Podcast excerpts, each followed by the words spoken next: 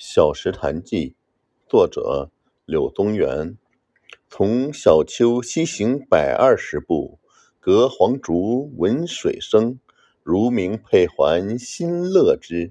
伐竹取道下见小潭，水尤清冽。全石以为底，近岸卷石底已出。为池，为屿，为堪，为岩。青树翠蔓，蒙络摇缀，参差披拂。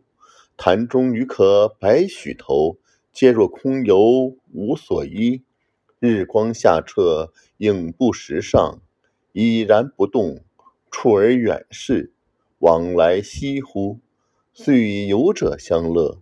潭西南而望，斗折蛇形，明灭可见。其岸势犬牙牁户。不可知其源。坐潭上，四面竹树环合，寂寥无人。栖神寒骨，巧怆幽邃。以其境过清，不可久居，乃寄之而去。同游者吴武陵、龚古、余弟宗玄。列而从者崔氏二小生，曰庶几，曰奉一。